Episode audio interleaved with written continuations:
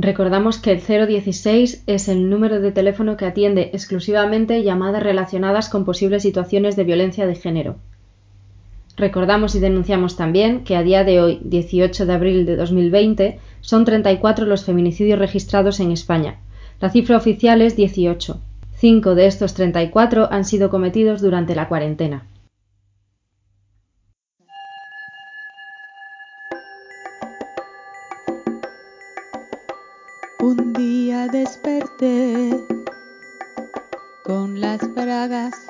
De marrón me dije, esto no es pis, debe ser pos.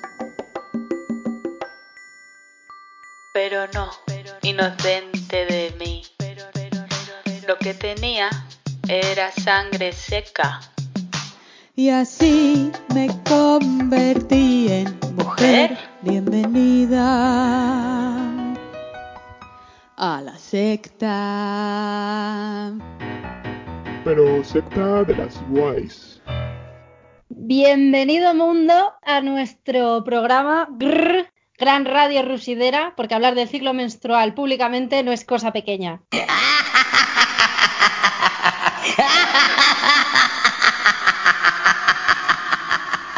Nuestro tema de hoy es Tenemos preparado un jueguito al final para descubrir nuestro auténtico nombre de bruja en función del ciclo menstrual y de nuestro linaje materno. Solo necesitarás papel, boli y hacer un poco de memoria.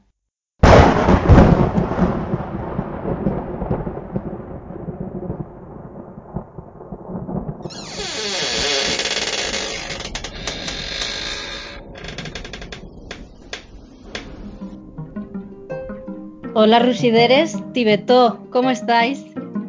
Hola. Hola, buenas. ¿Habéis rugido mucho? Muchísimo. Eh, con el tema eh, de la facultad, estoy con muchos trabajos, con muchas tareas y sí, he rugido bastante. Bueno, fue una semana de sangrar mucho, no solo porque sangré literalmente, sino que en, se se sumó a que estuve con una intoxicación por, por alimentos y en cama, así que fue, fue una purga interesante. ¿eh? Yo no rugí especialmente esta semana y sangrar, pues tampoco físicamente, pero a lo mejor sí que un poco con muchas ideas por dentro y tal, que bueno, eso también es sacarlo fuera. Bueno, eso es exactamente rugir, ¿no? El rugido es el rugido interno, eso que está ahí como cociendo dentro de nosotras esas historias, esos pensamientos y que están buscando una salida y bueno, pues canalizamos rugiendo. Bueno, sí, sí, he rugido por dentro. Raque, ¿cómo estás? Yo estuve sangrando y, en dolor y, rugiendo para, para, sacar esa fortaleza, ¿no? Y ir para arriba. Mm, bueno, pero ya estás bien y estás aquí con nosotros muy a gusto, ¿verdad? Sí, de maravilla estoy. Pues bienvenida de vuelta. Gracias. Pues yo he estado sobre todo creando. Tengo como la creatividad disparada. Esto puede sonar como muy fantástico, pero no lo es porque es como que unas ideas se me ponen encima de otras y me vuelvo un poco loca. mucho aire, mucho aire. Em, pero bueno, me ha motivado mucho el tema de hoy, la verdad, brujas. Eh, lo he disfrutado un montón y, y tengo muchas ganas de empezar a hablar con vosotros. ¿Le damos? Fase 1. Sangrado o fase menstrual.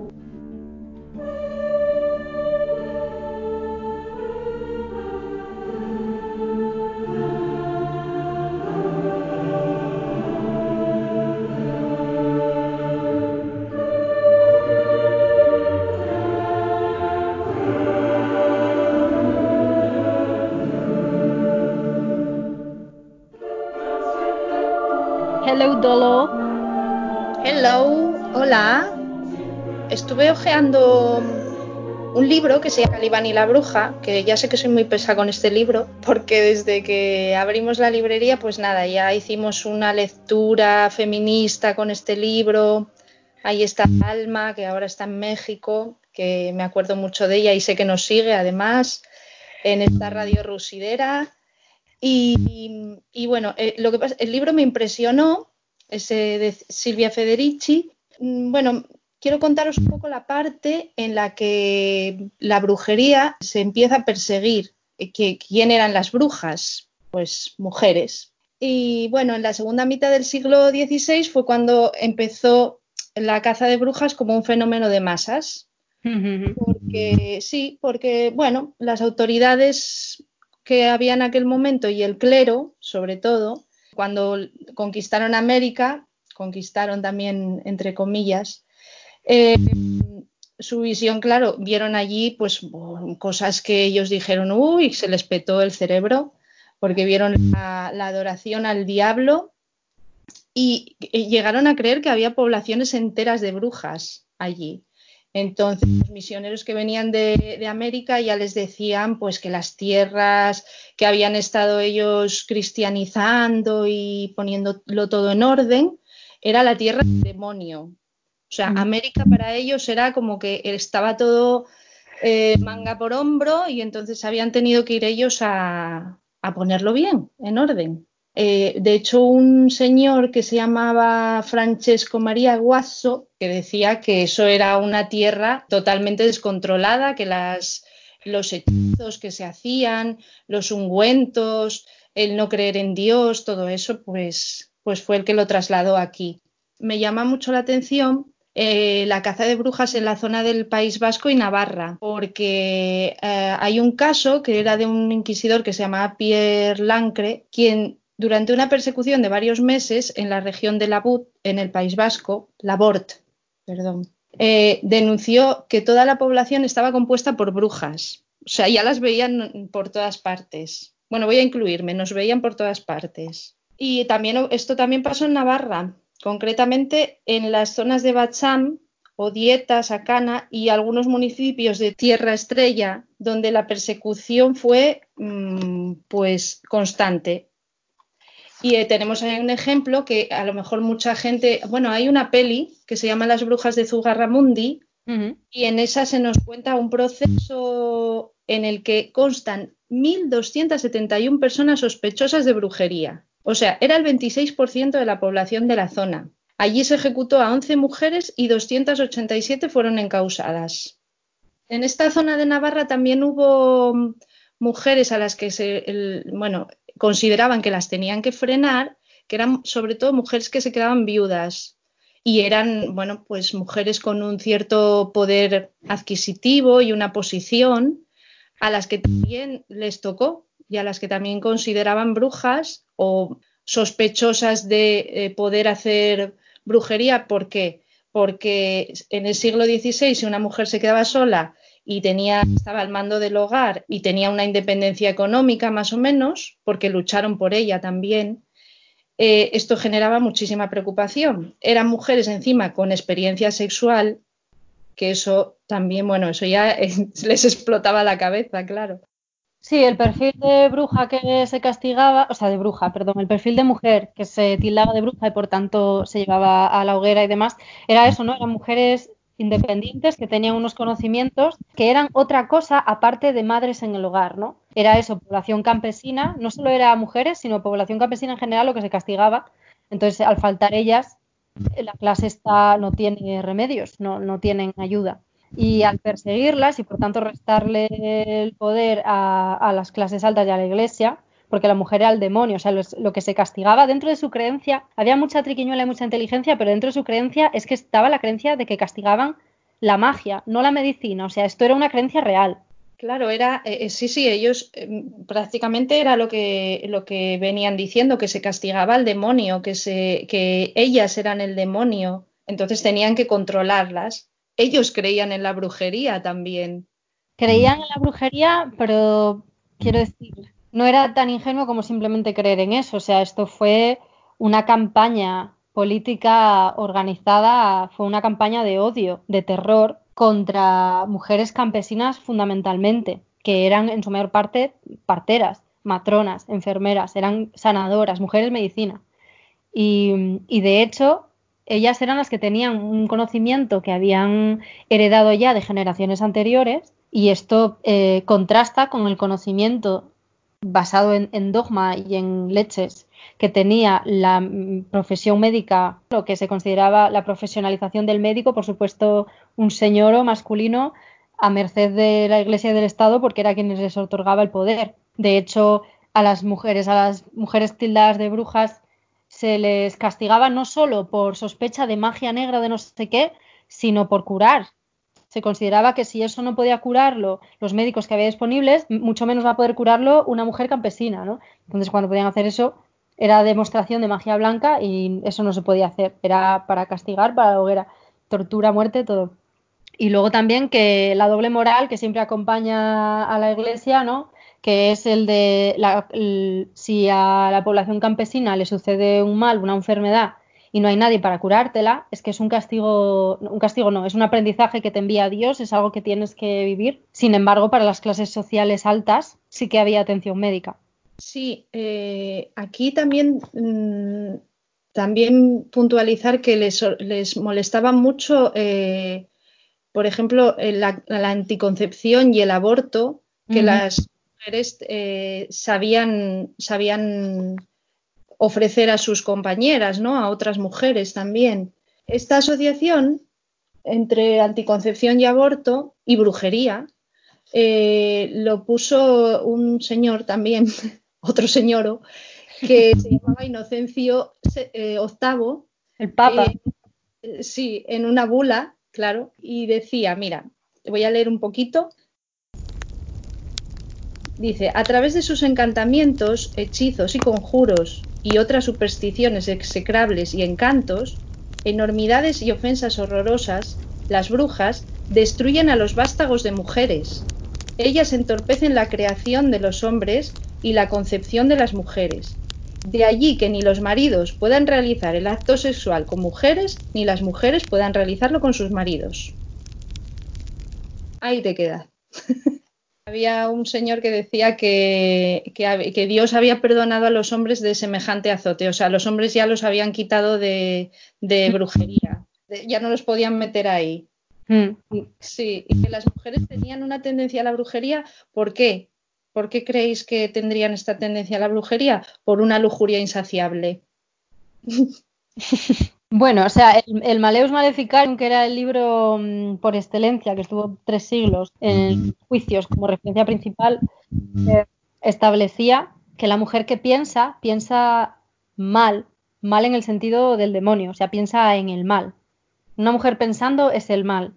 Esto es textual del libro este y hay unas barbaridades. Bueno, luego en la siguiente sección eh, me explayo un poco más en esto, pero por dar un primer sabor, eh, incluye párrafos como ¿Y qué pensar de las brujas que guardan un gran número de órganos masculinos juntos? Los ponen en un nido de pájaro o los encierran en una caja donde los tratan como seres vivos y les dan de comer avena y maíz, como han visto muchos y se informa frecuentemente. Bueno, bueno.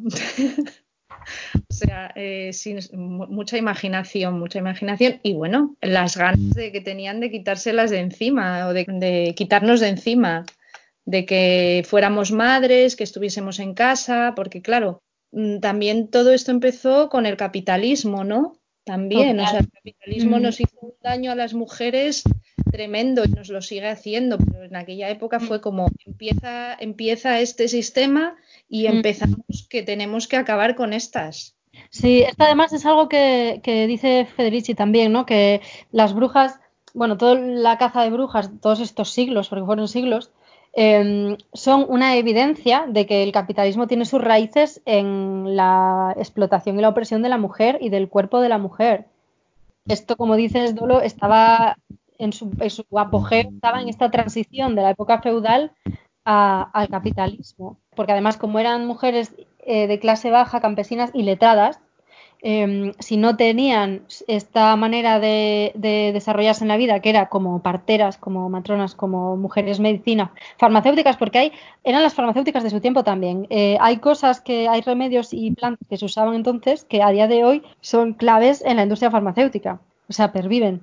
Eh, entonces, cuando a una mujer que tiene ya un, una manera de ganarse la vida, le quitas esa independencia, ¿qué le queda? Estar en su casa pariendo, y trabajando el campo o pariendo mano de obra para trabajar ese campo, ¿no? Que no es, además, hay, algo interesante de lo que he leído que, me, que quería puntualizar, que mm, dice que no se crea que estos son reminiscencias de la época medieval, porque esto es algo eh, con mucho propósito hecho en este momento del tiempo para asentar lo que viene, ¿no? Y lo que viene es el capitalismo. Sí, claro, el sistema eh, eh, cambió y, y tenía que tenían que cambiar las cosas y unas de, el quitarles el poder, fuerza y poder a las mujeres era lo que lo que tenían más a mano y lo que tenían que hacer, claro, para que esto cuajase. Si no, era imposible. Pues bueno, a pesar de eso, también hay que decir que las, las fuentes están llenas de testimonios y retratos de mujeres muy fuertes y autónomas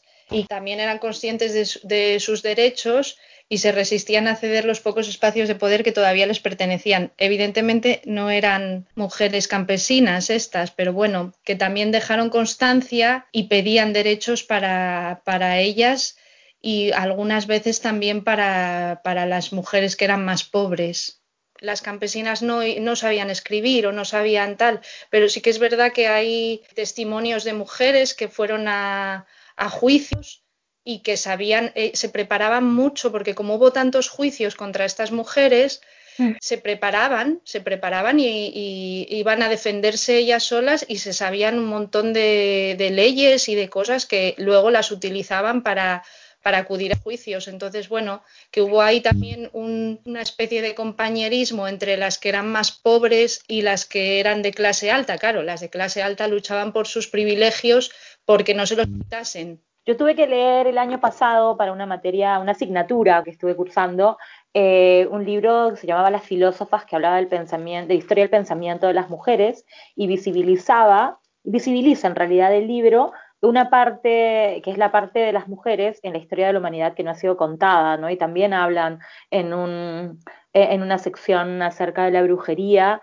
y de todo esto que ustedes están, están contando, ¿no? El sometimiento de la mujer a través de, del, cristianismo, ¿no? el cristianismo desde el catolicismo, el protestantismo, la, los, los, los reformados, los que estaban en la reforma, y, y de cómo en ese momento, o sea, a la mujer se le silenciaba desde cada lugar, ¿no? Desde la, sabiduría que se tenía acerca de las plantas, eh, la medicina, ¿no? Porque también el hombre, por más que estaba, empezaba a incursionar en la medicina, no sabía absolutamente nada del cuerpo de la mujer. Eso es algo que, no debemos em, olvidar, ¿no? Entonces, eh, eran las mujeres las que sabían de su propio cuerpo, no sabían nada del cuerpo de la mujer, pero es que no sabían tanto del cuerpo en general, sabían mucho más ellas, que eh, tenían una ciencia o protociencia desarrollada de, observar y de seguir aplicando conocimientos que funcionaban, ¿no? O sea, eso estaba muy presente también, que se quería, se estaban profesionalizando médicos donde, por ejemplo, eh, para atender a un paciente estos médicos hombres de clase alta no podían atender a un paciente si no estaba un cura presente antes y tenían que hacer caso al cura. Es que es muy fuerte, eh, castigaban, digamos, a las científicas en favor de estos actos que llamaban de atención médica, pero que eran una salvajada. Sí, no, totalmente. Y es más, por ejemplo, eh, existe un momento en el, que, en el que cuando las mujeres empiezan a parir en las clínicas, cuando se empieza a medicalizar el parto, esto, esto ya da para otro, para otro programa, pero, pero me gustaría como comentar esto muy cortito, como para que sirva de ejemplo, eh, el nivel de ignorancia era tal que no existía la asepsia. Entonces, por ejemplo, empezaron en un momento a morir muchas mujeres parturientas después de parir eh, cuando iban a parir a los hospitales, ¿no? Que recién se estaban construyendo. Y se tardó como 100 años en descubrir que era por una falta de higiene, por no lavarse las manos. Por ejemplo, entre el momento en el que visitaban a un enfermo o una enferma que tenía alguna infección o que iban, por ejemplo, a estudiar los cuerpos y, exploraban los cuerpos de, una persona muerta, y luego iban y metían la mano en, la vulva de la mujer que estaba pariendo y, la infectaban sin saberlo. Mientras tanto, las personas lo tenían clarísimo siempre, o sea, la costumbre de lavarse las manos ya, ya estaba. Por supuesto, claro, por eso empezó este, esta, esta muerte masiva de, las parturientas y, nada, y, se inventaron miles de historias alrededor de eso hasta que se dieron cuenta de que tenía que ver con la asepsia en, en, en, el, en la sala de parto. Sí, bueno, y luego podemos empezar a hablar también del forceps. Sí, totalmente. Fase 2. Preovulatorio.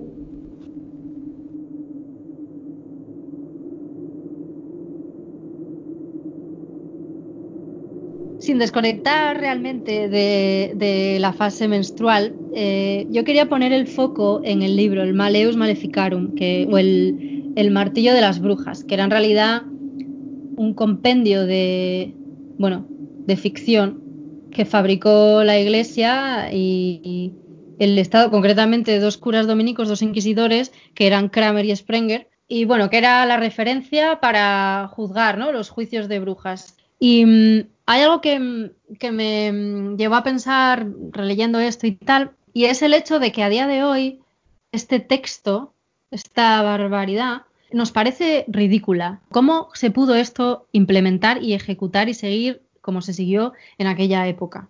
Y claro, esto del ridículo me, me generó mucho interés porque pienso, claro, nos parece ridículo ahora, pero de aquella no se percibía como ridículo, ¿no? La Iglesia estudió el entorno, el contexto en el que estaba, lo, estudió, no lo comprendió, lo comprendía absolutamente y supo cómo manejar esa realidad y cómo vender este libro, que no era otra cosa que convencer a la gente de unas gente, en su mayoría letrada, de unas creencias que se habían inventado. Entonces, esto me ha llevado a pensar en qué cosas estaremos viviendo ahora que son normales o que no identificamos como algo ridículo y que sin embargo a lo mejor dentro de 200 años lo serán. Y mi conclusión que quería compartir con vosotras, a ver qué os parece, es que esperamos ser capaces de identificar, o sea, de tener una inteligencia y un criterio para detectar sobre la marcha ideas ridículas. Vivimos en un estado pasivo de tranquilidad, de que nos creemos eh, capaces de identificar estas ridiculeces. Hoy en día esto no pasa, hombre. Yo creo que hoy en día están pasando otras cosas. Y, por ejemplo, esto de repetir una y otra vez un listado, una colección de bulos, de mentiras, estoy pensando en Twitter y en las noticias falsas, y repetir una y otra vez, una y otra vez a una población, eh, se va incrustando en nuestra comprensión de, de la realidad y cuando nos damos cuenta lo tenemos instalado. Entonces, tengo la impresión de que subyace un mismo esquema y en aquel tiempo se manifestó de aquella manera y en este tiempo se manifiesta de otra. Y sobre todo ahora en la cuarentena que está habiendo como un montón de, bulos viniendo de determinados partidos políticos, ¿no? Bueno, para mí muy distinto no es, y de hecho tiene la peligrosidad de ser exponencial a procesos anteriores, porque contamos con Internet, cualquier persona puede decir lo que desea y, y tiene un canal en el cual puede eh, malinformar a millones de personas en un segundo. Y eso viaja a una velocidad que es muy difícil luego de desmentirlo. Y hasta que y pocas personas hacen el esfuerzo de, de chequear fuentes, ¿no? Y, y, con lo que decías de lo ridículo, a mí eso siempre es algo que me lo he pensado porque me, me encanta ese ejercicio de, de, darte cuenta en que yo soy retrógrada ahora y no me estoy dando cuenta hasta que pasa un tiempo, ¿no? Pero me, esto me hace acordar a este meme que anduvo circulando de que pensábamos que en el 2020 íbamos a estar en, en coches voladores y aquí estamos enseñando a la gente a lavar las manos. Entonces, lo que no, mencionaba Eli antes, ¿no? Tal cual, o sea, o sea, seguimos con ese problema de sanidad. O sea, ella cuando hablaba de lo de meter la mano en la vulva, y, y no sé eh, si les habrá pasado, pero yo no sé cuánta gente se lava la mano antes de meter un dedo en una vulva, tampoco te digo, ¿eh? T tampoco sé si quiero averiguarlo, porque tampoco me quiero enterar mucho. Pero eh, voy a que ahora en, en sí tenemos mucha tecnología y creemos que tenemos un acceso a ella, pero hoy está demostrado con todo esto que está pasando que mientras no haya una aplicación, una voluntad política de poner esa tecnología en uso y a mano de, de la gran mayoría de la población, eh, las crisis van a seguir sucediendo y que quizás incluso sean más peligrosas porque no sé hasta qué punto Internet es como, es como el oscurecimiento global y el calentamiento global. Por un lado, te tira, bueno, hay más fuentes, puedes conseguir mayor información y hay gente que está haciendo una militancia para que esto no se desmadre, pero por el otro lado hay muchísima gente que desmadra todo. O sea, así como existe tierraplanistas, van a existir un montón de bulos y van a tener un montón de seguidores. Y un gran problema que veo yo en, en esta manera de, de, obtener la información, de conocer, es que nos llega de manera ajena, o sea, ni siquiera igual conocemos la cara de quien nos lo dice. igual esto no es tan problema, pero como que desterramos un poco la experiencia como forma de, conocimiento, como nuestras propias vivencias y, y eso, absorbemos ahí lo que nos llega y, ahí ya creemos que tenemos el conocimiento suficiente o el poder suficiente como para, para aplicarlo, para juzgar o para lo que sea. Y, creo que es terrible, súper peligroso. Sí, bueno, el control de, los órganos de poder es mental, ¿no? hombre, se podría desarrollar la parte corporal también porque forma parte de, de nuestra represión. A lo que quería ir yo es a que es que el maleus la traducción del Maleus, se me antoja a mí ahora, podría ser perfectamente un programa de campaña política. Lo que pasa que hoy en día los bulos que se cuentan son otros. Se juega con la mentira de otra manera, ¿no? Y nos manejan la atención constantemente. Es que es eso, es que no fue, la caza de brujas no fue un fenómeno que brotó espontáneamente de la población, o sea, fue algo diseñado, calculado, em, financiado, implementado por la Iglesia y el Estado, por las clases gobernantes. Y para mí eso sigue tan vigente como lo estaba entonces. Lo que pasa que ahora se manifiesta de otra manera. Sí, claro, totalmente premeditado y una forma de continuar con la persecución y el, el silenciamiento de nuestras voces, ¿no? Como mujeres y, y también como, como personas con, con poder de, de, información y con poder de acción. Y, y eso me, me, lleva a pensar en, en a mí en, en las en los diferentes ámbitos de la vida, ¿no? de eh, cómo se ha silenciado eh, la voz de las mujeres, incluso desde la psiquiatría, desde el psicoanálisis, eh, la mirada de la mujer no existía, desde, desde el arte, desde, desde las expresiones artísticas, musicales, audiovisuales, ¿no? Y que, y que, continúa pasando hasta el día de hoy. Por ahí las mujeres tenemos más, vo más voz y, nuestro punto de vista es escuchado en algunos entornos, pero en, la generalidad todavía, todavía eso sigue sucediendo, ¿no? Da miedo, pero es muy claro. Fase 3. Ovulatoria.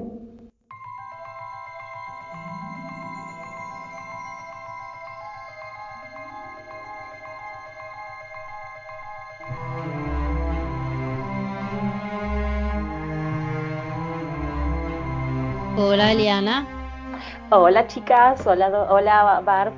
Eh, bueno, yo eh, también estuve, eh, buscando mucha información acerca del tema de las brujas, es un tema que también me, apasiona muchísimo. a mí me gustaría comentar un poco lo que mm, pasó, pasa a nivel audiovisual y, por ejemplo, la relación que existe entre la imagen de la bruja desde la época griega, hasta nuestros días a través del mundo audiovisual. Por ejemplo, existe una, bueno, la diosa Circe, ¿no? Era, era una diosa de origen griego que su nombre significaba la diosa hechicera. Este, ella era una, una, diosa que supuestamente conocía a la perfección pociones mágicas y que convertía a sus enemigos en cerdos. ¿Eso qué significa? Que también era una mujer eh, con conocimiento de las plantas, con conocimiento de la magia, pero que según desde, el punto de vista de los griegos lo utilizaba para eh, eh, ejercer el poder, la dominación. ¿no? Con el tiempo, eh, bueno, ya Dolores y tú hablaron de, la, casa de brujas y la historia y tal. Eh, con el tiempo, la, creación, por ejemplo, del cine, ¿no? en el mundo cinematográfico, se empezó a construir un mito alrededor de la imagen de la mujer. ¿no? Se la empezó a mostrar también de una manera cosificada. Eso lo podemos ver, por ejemplo, en las películas eh, del cine clásico en Hollywood, Em, y bueno, hasta hoy en día. ¿Y de dónde viene esa, esa cosificación o también esa forma de mostrarla como, como puta, ¿no? O como, o como santa, o como una mujer puritana? Viene también un poco de la construcción de esos mitos y, por ejemplo, de ver a la mujer eh, como una femme fatal, ¿no? Eh, por ejemplo, y que viene precisamente también de la época griega, donde, por ejemplo, esta misma diosa hechicera, Circe, también era vista como una mujer superficial, como una mujer astuta, como una mujer llena de ambiciones. ¿Y qué es sino la femme fatal, ¿no? Cuando nosotras vemos eh, a una Rita Hayworth en Hilda, o, por ejemplo en otras, en, Lo que el tiempo se llevó, a Scarlett O'Hara y a otros personajes, son eh, mujeres que han sido eh, construidas como íconos, ¿no? Los personajes, donde se las mostraba como mujeres también perversas, como mujeres que eran bellas y utilizaban su belleza como un poder para someter a los varones, ¿no? que eso se, supuestamente también hacían las brujas. Entonces, perdona, Eli. Sí, sí, sí, dime. Que digo que en esos personajes está ausente la maternidad. Por supuesto, claro que sí. Incluso, por ejemplo, bueno, en el, en el, en el caso de, de Hilda totalmente, y en el caso de muchas mujeres en, en el cine, ¿no? A través de, de la historia. Em, sino que se tiene, o sea, ellas se tienen que ver como íconos, como objetos sexuales para el placer de la mirada del varón en general, ¿no? Incluso aun cuando, cuando las películas eran vistas por mujeres, se veían desde una perspectiva masculina y se esperaba que la mujer se reconociera en esa, en esa imagen, eh, pero mirada a ella misma como le, como le gustaría y esperaría que el hombre la vea. Este, eso es lo que, eso más por lo que fue pasando en el cine. Y luego, por ejemplo, también, hoy en día, bueno, hoy en día no, en, el, en, el, en los 70 apareció una serie de televisión que se llamaba Hechizada. Hechizada, no sé si ustedes la recuerdan o la vieron alguna vez, donde la protagonista movía la nariz y podía conseguir muchas cosas, ¿no? Pero la idea, para que pueda convivir en armonía en su matrimonio con el marido, ella tenía que dejar de ser bruja, ella tenía que dejar de ejercer el poder. ¿Qué significa eso si hacemos una lectura un poco más profunda, aunque la serie podía haber sido divertida en su tiempo? Que se silenciaba la voz de la mujer nuevamente, ¿no? Porque quien tenía que tener un poder es el varón. Y por ejemplo, la madre, que era un personaje que era bruja, así, que venía de vez en cuando y llegaba a la casa, era mala y odiaba al yerno y el yerno tampoco la quería porque ella no había renunciado a sus poderes. Ella quería seguir teniendo sus poderes de bruja. No sé mm. si, si recuerdan esta, esta serie o si la han visto o la han escuchado. Después es una remake en una película que protagonizó Nicole Kidman que se llama mm. Hechizada. Yo no he visto la serie, no me tocó vivir eh, cuando se emitió por primera vez y la verdad es que luego tampoco la he visto. Y la peli de Nicole Kidman tampoco, pero sí me resulta familiar el personaje. Y quería comentarte acerca del el gesto de la nariz, porque las brujas y la nariz es algo em, muy bien conectado, ¿no? Uno de los rasgos. La iconografía. Sí, de las brujas eh, en, la ficción es la nariz, ¿no? Esas narices grandes con verrugas y tal. Y mm, me, me lleva esto a pensar que a un nivel simbólico esa nariz es la intuición cuando a mí me huele tal cosa, es que es así. Y creo que la intuición de las mujeres es algo de lo que se habla muy poco. Y en las, eh, en las brujas está pronunciada esa capacidad que tenemos, que yo asocio a nuestra sensibilidad ligada al ciclo, sobre todo a la segunda parte del ciclo, ¿no? que estamos más para adentro, más sensibles, que es la intuición. Y de hecho, estoy pensando en Roald Dahl, Matilda, que era una... No, no estoy segura de que en la peli se llame bruja, pero vamos, que ella es, un retrato además súper guay porque es una niña con un poder de, la leche por haber leído mucho, ¿no? Eso se explica en la peli.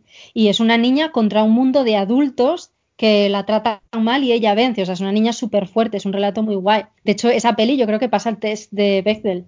¿Y mm, os acordáis? Sí, es cierto, es verdad, es verdad. Y era una niña prodigiosa, claro, muy talentosa que tenía un, padre de mierda. Bueno, su madre, la verdad es que también dejaba que mucho que desear todo el mundo. Pero es, es la construcción, perdóname que te interrumpa, es la construcción en el cine, ¿no? Los personajes, el estereotipo de o la buena o la mala o la, la, inútil o, la laboriosa, ¿no? Entonces también a la madre se le construye ese personaje a propósito también. Bueno, eso es para otro análisis, pero, pero también era la bruja mala. En la peli se la retrata, en el libro yo creo que también, eh, en la peli se la retrata como una mujer como no muy inteligente, ¿no? Eh, muy concentrada en, su belleza y en sus productos del pelo y pintándose las uñas, como muy superficial. Y una forma de cosificación otra vez de, lo que es ser mujer, del género. Sí, sí. Y luego también, siguiendo con Roald Dahl, el libro de las brujas, que me parece fascinante, a mí me hace pensar en, en- en que esta idea de que, bueno, eh, atención, spoiler.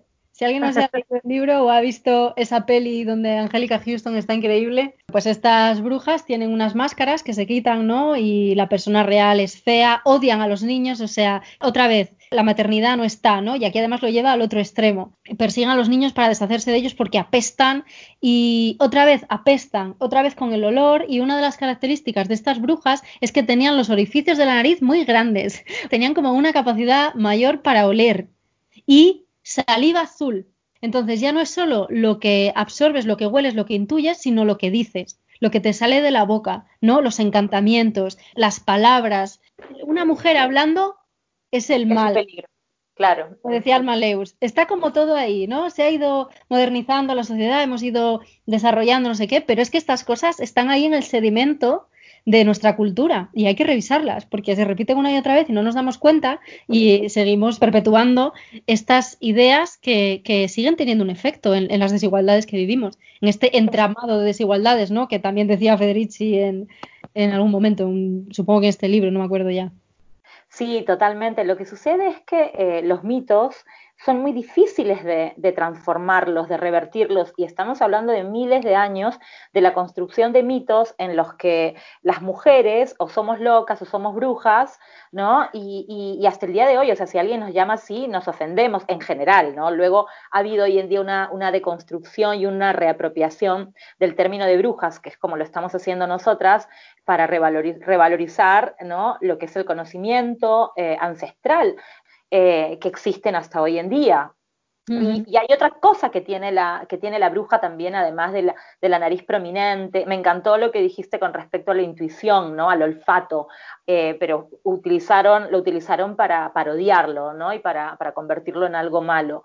Eh, pero también otra cosa que caracteriza a las brujas es la escoba y que las brujas volaban, eh, ¿no? que las brujas vuelan con la escoba. Y, y- y yo me preguntaba de dónde viene esa, esa imagen, ¿no? Justamente eh, se utilizaban cetros cuando se hacían eh, prácticas mágicas, entonces los disfrazaban como si fuesen escobas para que si pasase alguien de, de la Inquisición fingieran que estuviesen barriendo. Qué guay, qué bueno. Sé otra versión, pero me encanta esta que tú acabas de, de mencionar, Nat. La versión que yo leí tiene que ver con que las mujeres, bueno, todas sabemos que eran mujeres medicinas, que se dedicaban a la investigación a través de las plantas, ¿no? Y que, y que curaban, eh, trataban muchas enfermedades, especialmente las vinculadas con los temas menstruales, el tema de la salud reproductiva.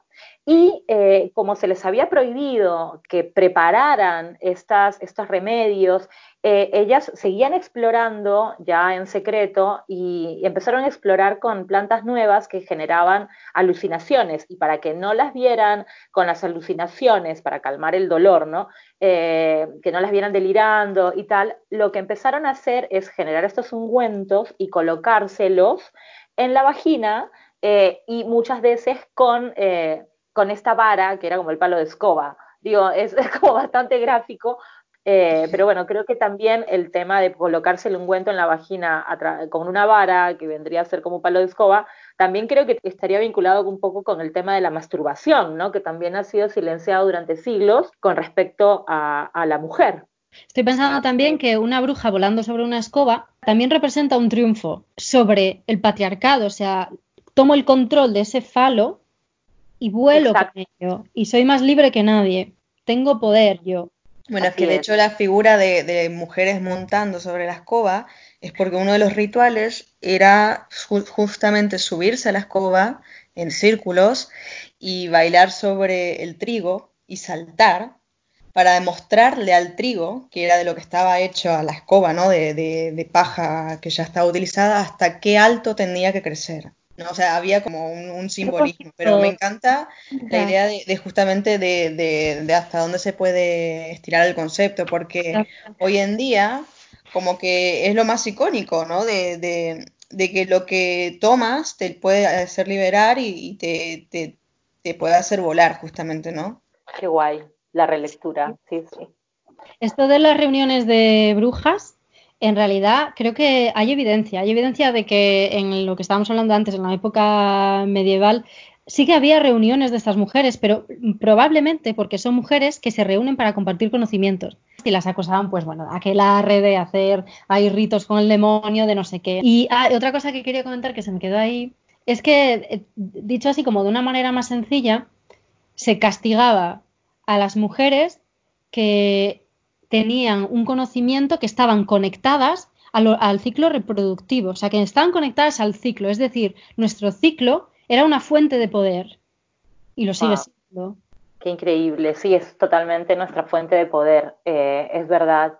Y, también es importante que, recuperemos la visión, eh, o sea, que recuperemos ese poder, ¿no? Que sepamos que lo tenemos y que, y que, lo, y que lo tomemos, eh, porque este poder es nuestro, ¿no? Fase 4. Premenstrual.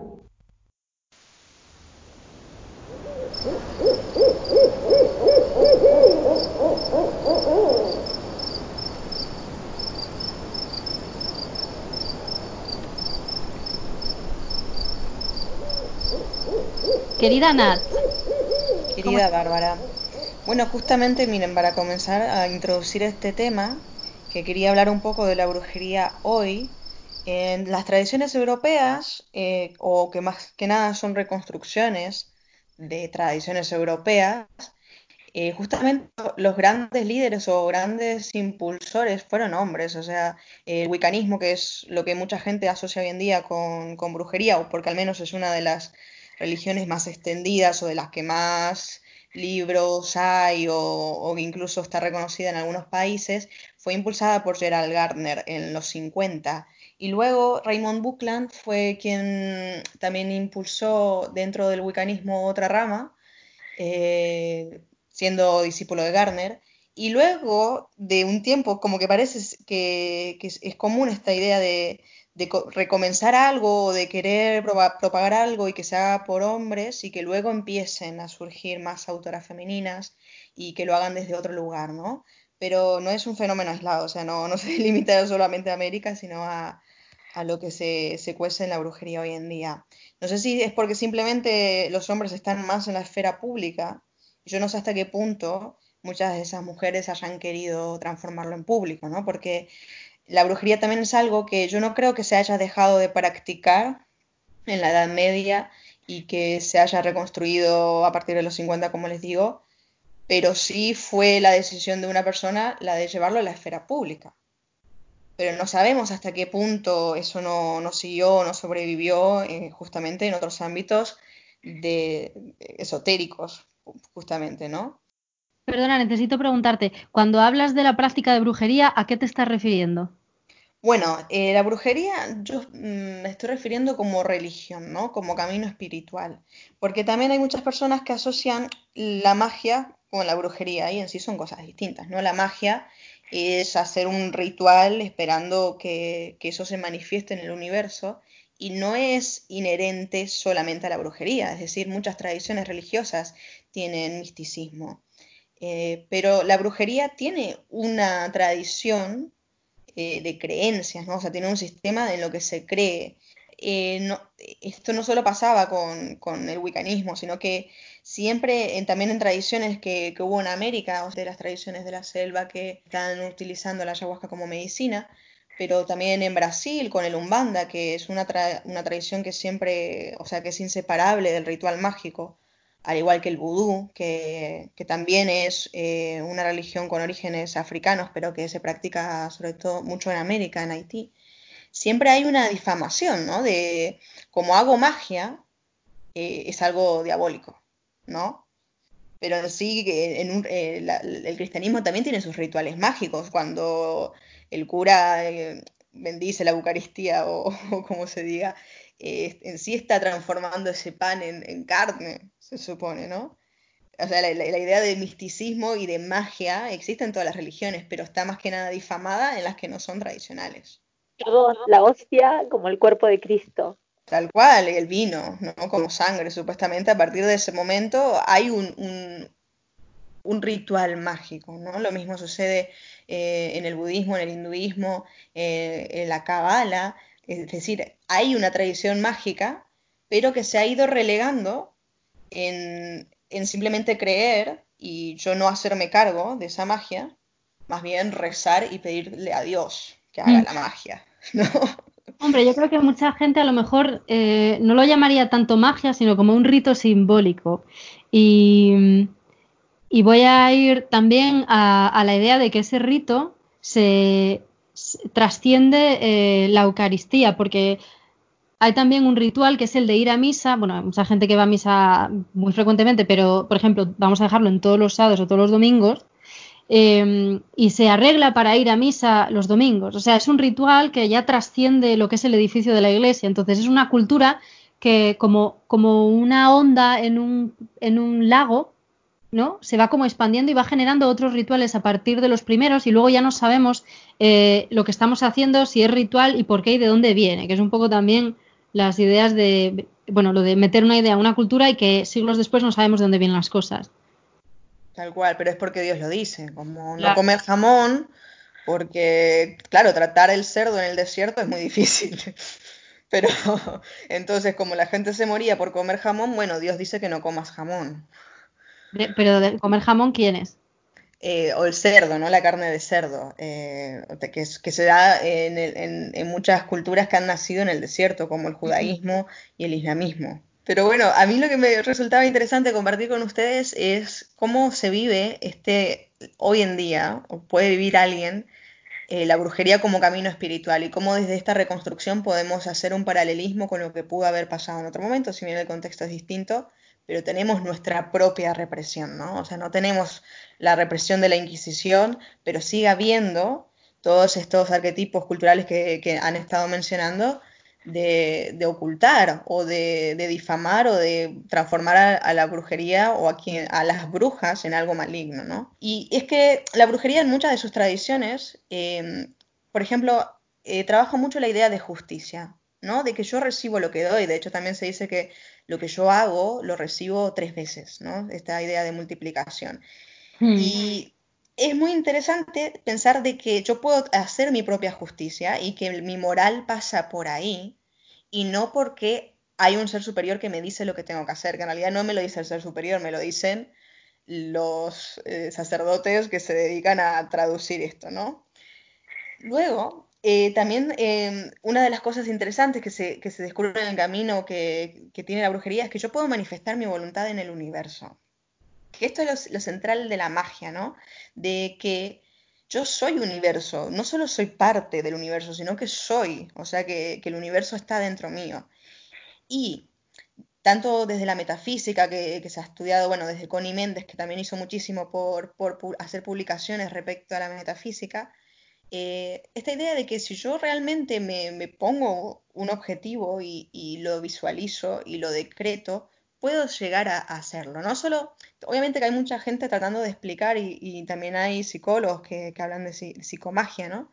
De que Bueno, si yo... también de la, de la profecía autocumplida, cuando nos convencemos de que algo no, porque además es en sentido negativo, cuando nos convencemos de que algo va a ir mal, inconscientemente estamos orquestando todo lo que hacemos para que eso nos salga. Eso es un término muy antiguo en la psicología. Exacto, el autocomplot, pero funciona también en positivo. El tema es que en esta sociedad tener esa mentalidad de positividad es muy difícil.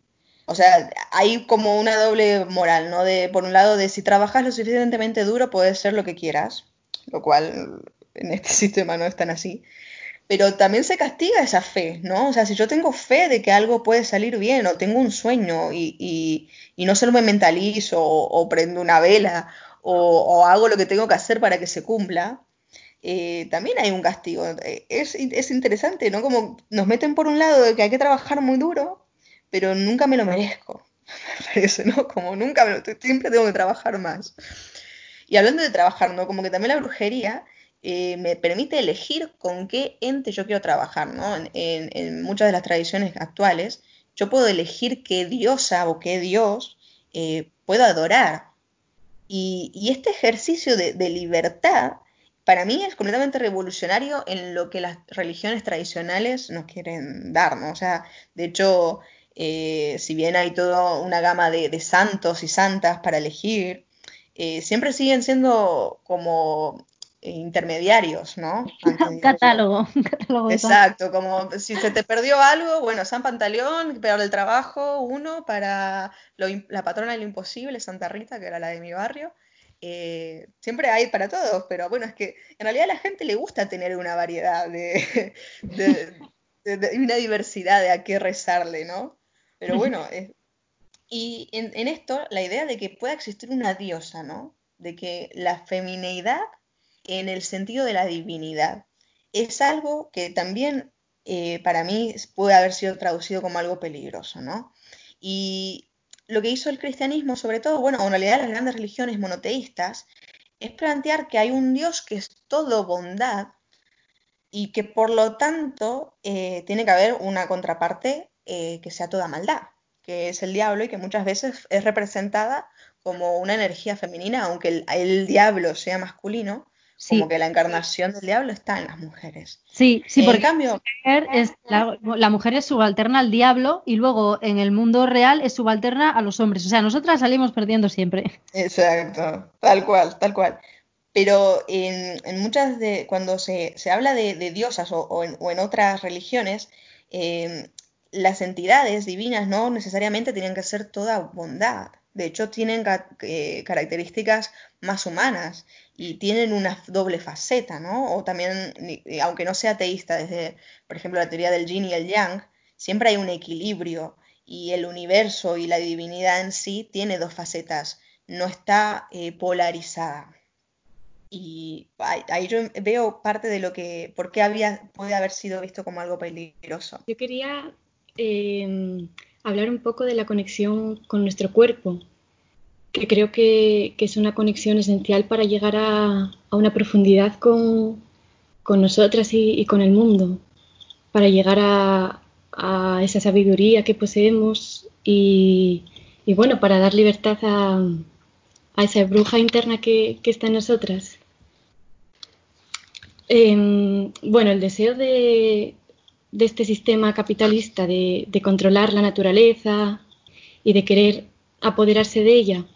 De explotarla, ¿no? Como a las mujeres. La tierra se explota y se le agotan los recursos.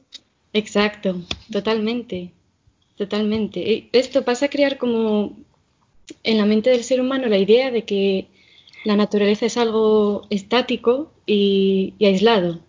Así es más fácil de, de, controlarla, de manipularla, de calcularla. Y bueno, obviamente la naturaleza es puramente dinámica y todo lo que sucede en ella eh, participa de la totalidad. Pero bueno, esta idea, unida a la concepción del cuerpo que, heredamos de, del cristianismo, como algo impuro, algo incómodo, como algo que nos impide trascender, hace que el ser se encuentre de repente fragmentado en muchísimas partes que, que tienen entre, entre, ellas un abismo gigante, ¿no? Y el cuerpo pasa a ser esa parte secundaria en estos tiempos patriarcales y, capitalistas. Lo, lo enfocamos como, como, si fuese un producto. Nos relacionamos con nuestro cuerpo como si fuese mmm, algo que amoldar, algo que, que ofrecer a los demás. Y entonces se nos olvida completamente si rondamos esta, esta percepción del cuerpo, el poder que, que late en él, ¿no? Eh, mi cuerpo no es una cosa con, con, la que me identifico o un lugar en el que me posiciono, sino que yo soy mi cuerpo. Mi cuerpo es el horizonte en donde me reconozco a mí misma como unidad con todo lo que me rodea. Este enfoque de cuerpo nos lleva a un poder inmenso porque llegamos a un estado en el que sentimos de manera consciente que nuestro ser, nuestro ser así en, entero, está encarnado. Y ese estado es inmensamente poderoso porque en él somos en nuestra totalidad, nos permitimos ser sin, sin vergüenza, sin peso, sin, sin, sin nada, somos así con todo. Y entonces creo que esto es súper importante para llegar a ese portal que nos lleva a, a la brujería, ¿no? A, a, ser, a ser brujas. Va, va, a contrastar un poco con lo que acabas de decir, pero es que me estás haciendo recordar eh, una imagen que yo tengo como ahí grabada a fuego, que es cuando Rajoy ganó las elecciones, eh, y lo he visto en más políticos y políticas, que estaban celebrando ahí en el, en el escenario y les habían puesto una música, pues eso, para celebrar, y no sabía moverse. O sea, estaba representando el- la rigidez mental que lleva el cuerpo, que es como no sabe mover, no sabe bailar, ¿no, ¿No lo veis en, en que hay gente que nos lleva años sin moverse, no saben, tienen una desconexión Sí. con el cuerpo brutal?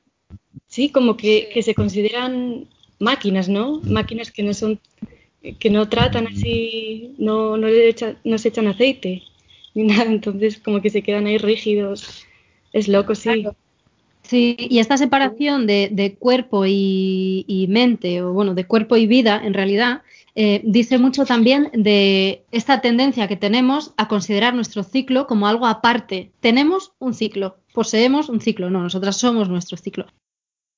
Y, y bueno, a los que están escuchando invito como un ejercicio así, mm, centrar la atención en el pie, ahora mismo cómo está, o en la mano, porque a la vez que toca es, es- tocada también por ya sea el aire, el cuerpo, el objetos o, lo que sea. Entonces, ya simplemente esos ejercicios de poner atención en una parte de nuestro cuerpo, como que mm, siento que es súper poderoso, como que abre ahí toda una cascada de, de experiencias. Sí, de hecho la, la meditación se suele centrar mucho en el cuerpo, ¿no? Y en relajar de a partes y tomar conciencia de solo un dedito o de, o de una parte del cuerpo, porque para mí esta, esta dicotomía sucede en que el cuerpo es lo, la más lo más naturaleza de toda nuestra unidad. Entonces queremos seguir viéndolo como algo que, que yo poseo. Poseo un Sí. cuerpo.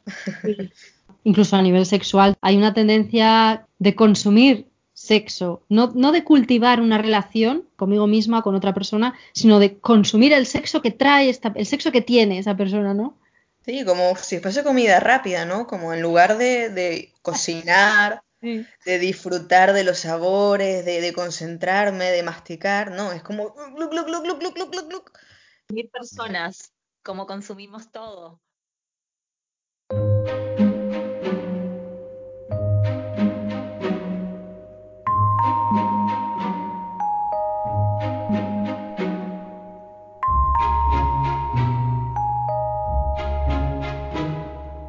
Bueno, pues precisamente para conectarnos de manera lúdica a nuestra bruja interna, ¿qué, coño bruja interna externa? A la bruja que somos.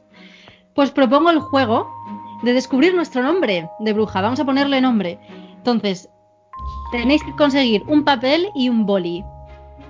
Se compone de nueve elementos, porque a las brujas nos flipan los nombres kilométricos, aunque luego nos llamen puri, a nosotras eh, nos gusta un nombre tan grande como nuestro coño. Entonces, uno, nuestro nombre de pila. Dos, el nombre de pila de nuestra madre. Tres, el nombre de pila de nuestra abuela materna. Vale, ya tenemos un trimestre ahí. En este siguiente punto hay que hacer un poco de matemática, pero como la bruja es científica, pues no nos va a costar nada. Hay que apuntar en números romanos el número de años que han pasado desde mi primera menstruación o menarquia. Porque cada año que pasa, más brujas somos.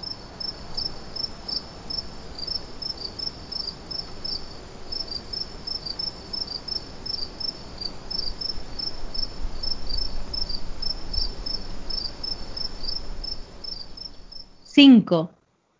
Aquí entra la fase del ciclo que más me gusta o aquella con la que más me identifico y las voy a recordar. Fase 1, menstrual. Fase 2, preovulatoria. Fase 3, ovulatoria. Fase 4, premenstrual. 6.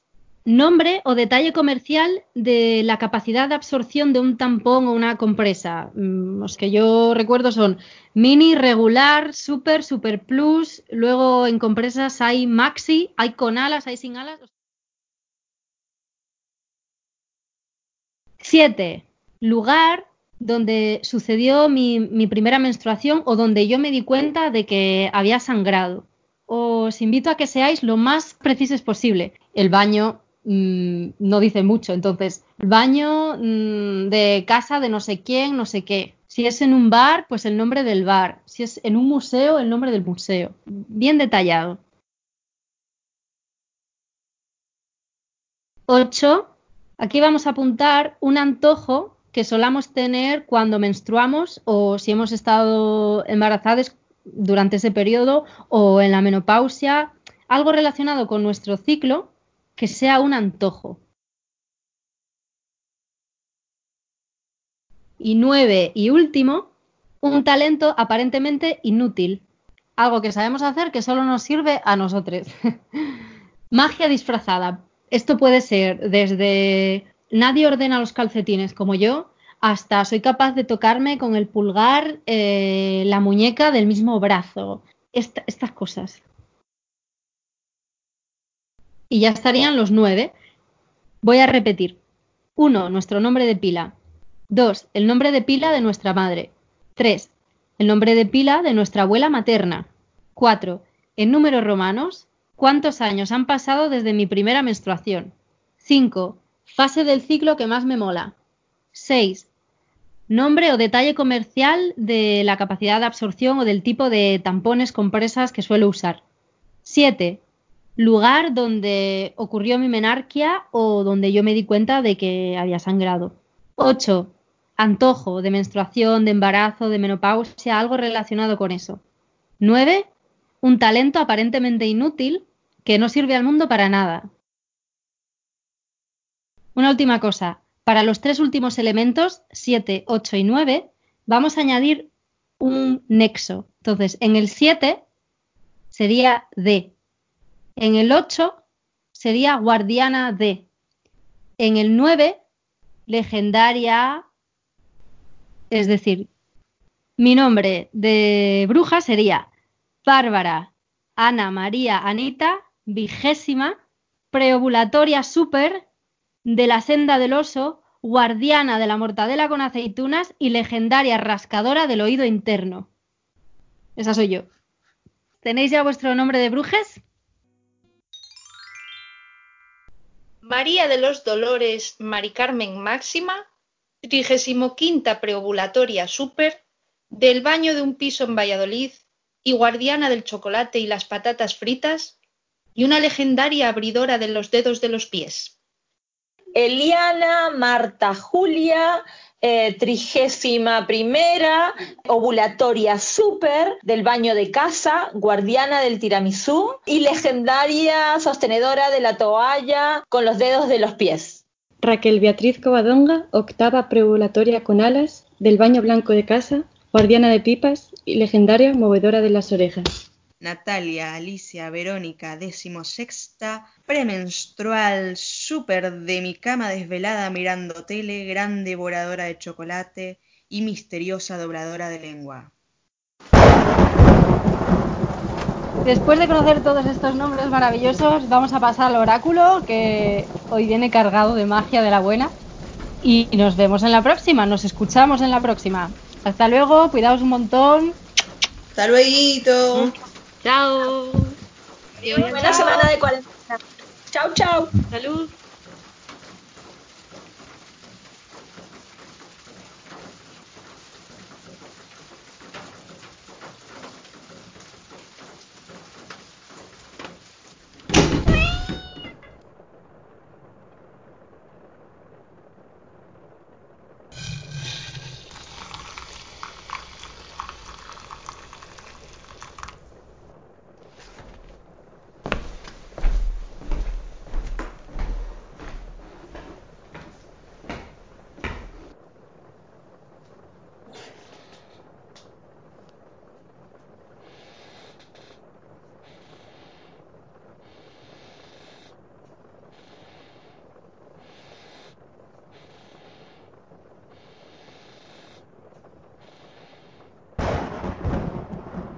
Me llaman maldita y cuando no me dicen bruja, que aprendí demasiado porque la cuido mientras empuja, porque cuento con hierbas, no solo con una aguja, porque preparo remedios en calderos con burbujas, porque huelo en el humo el futuro que se dibuja. Me llaman bruja y cuando no me dicen que busco que me violen por andar sola por la ruta, que buena no es ninguna, que mujer mala es la que disfruta, que no merezco el paraíso, por haber mordido la fruta. Me llaman bruja y cuando no, me dicen loca, encerrada en el ático metiéndome el puño en la boca, que no es para tanto, que misteria les choca, que siempre exagero porque mi fuerza es poca. Quien no tenga fantasmas, que tire la primera roca. Me llaman bruja y cuando no, me dicen mujer.